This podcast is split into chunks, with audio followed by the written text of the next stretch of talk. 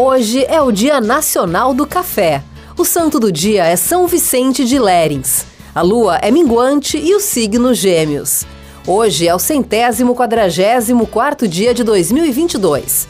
Faltam 221 dias para acabar o ano. O dia 24 de maio na história.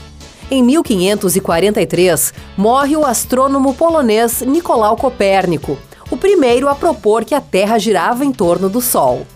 Em 1839 é firmado um tratado entre a Argentina e a Grã-Bretanha para a abolição total do tráfico de escravos. Em 1943 morre Batista Júnior, um cantor, ventríloco e compositor de música popular brasileira. Em 1985, um ciclone em Bangladesh mata 40 mil pessoas e causa o desaparecimento de outras milhares. Em 1991, é aberta a turnê mundial do Guns N' Roses, a mais longa da história do rock. Em 1994, quatro homens condenados por atentado ao World Trade Center em Nova York em 1993 são condenados a 240 anos de prisão. Em 2001 é encontrado na China um pequeno fóssil do mais antigo parente dos mamíferos.